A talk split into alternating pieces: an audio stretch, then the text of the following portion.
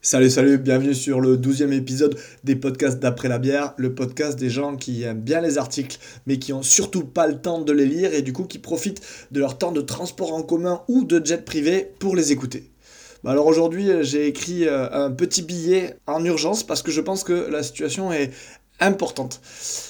Parce que nous allons vivre des temps auxquels rien ne nous a préparés. Ça fait longtemps que les écolos, les climatos, certains financiers, certains économistes, les collapsos et les, et les experts de tout craint font leur Cassandre en disant que ça ne peut logiquement pas continuer comme ça. Eh bien, nous y voilà. Et en effet, ça ne pouvait pas durer. Hein. Comme on pouvait s'y attendre, l'humanité a attendu de prendre des coups de marteau sur la tronche pour réagir.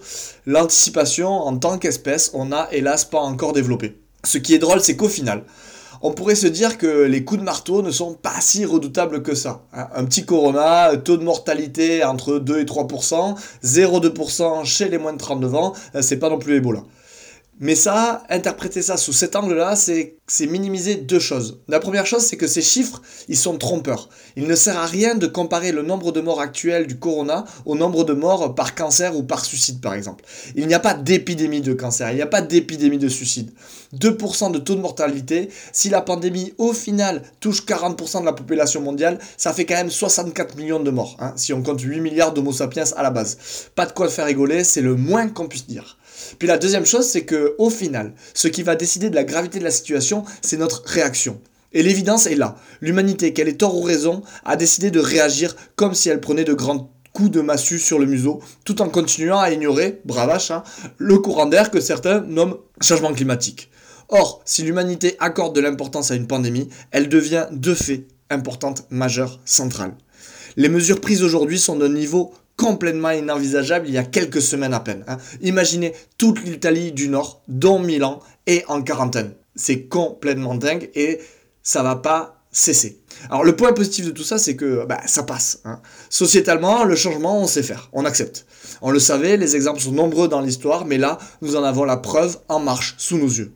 Hier, on criait à l'entrave aux libertés individuelles lorsque certains voulaient interdire l'avion pour le remplacer par des trains quand c'était possible.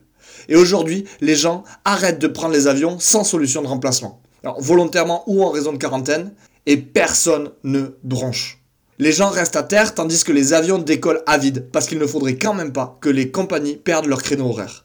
Quand on pense à la, à la problématique du changement climatique, qui malgré les apparences n'a pas disparu, c'est assez ironique.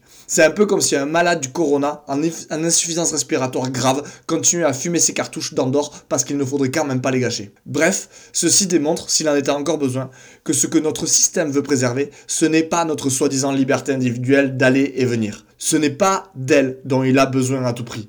Ce qu'il veut protéger par-dessus tout le reste, c'est la liberté des échanges commerciaux et des flux financiers. Mais ne versons pas dans l'anticapitalisme primaire. Là n'est pas ou plus la question. L'essentiel, c'est que, d'un point de vue occidental, notre milieu nous lance une épreuve qu'on peut appeler crise 2020, qui augure une série d'épreuves au travers desquelles toute notre vie d'adulte va se dérouler. Alors que faire? Comment réagir face à cette crise qui a toutes les chances d'être aussi méga qu'un incendie australien? À nous de la prendre pour la seule chose qu'elle doit être, une opportunité de réellement et radicalement changer. Si nous nous servons de cette épreuve pour nous préparer à mieux négocier, voire à apaiser les prochaines, alors nous aurons transformé ces Olympiades imposées en vecteurs d'un changement nécessaire. Alors que faire? Rien d'autre finalement que faire ce qui nous est aujourd'hui imposé par notre milieu. Seulement essayons de changer en étant conscients que ces transitions sont non seulement nécessaires aujourd'hui, mais seront collectivement et individuellement bénéfiques demain. Parce que avoir une mobilité plus sobre et plus raisonnée entrave la diffusion du, virus aujourd'hui et atténuera le changement climatique demain. Développer une résilience alimentaire de quelques jours, semaines, au travers de réserves, mais surtout d'une production plus locale, nous rend autonomes, minimise nos déplacements et ralentit la diffusion du virus aujourd'hui, et minimisera notre fragilité aux conséquences du changement climatique et à la contrainte énergétique demain.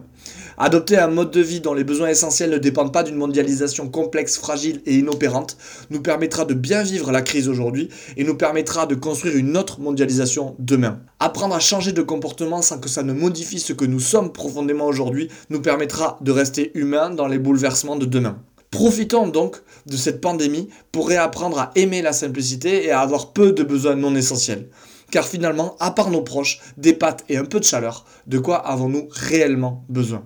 De paix et de santé, peut-être, comme certaines salutations le rappellent. Justement, il est plus facile d'assurer la paix et la santé de tous dans une société où les individus vivent sobrement que dans une société où on fait une crise de nerfs dès que sa batterie passe sous les 10%.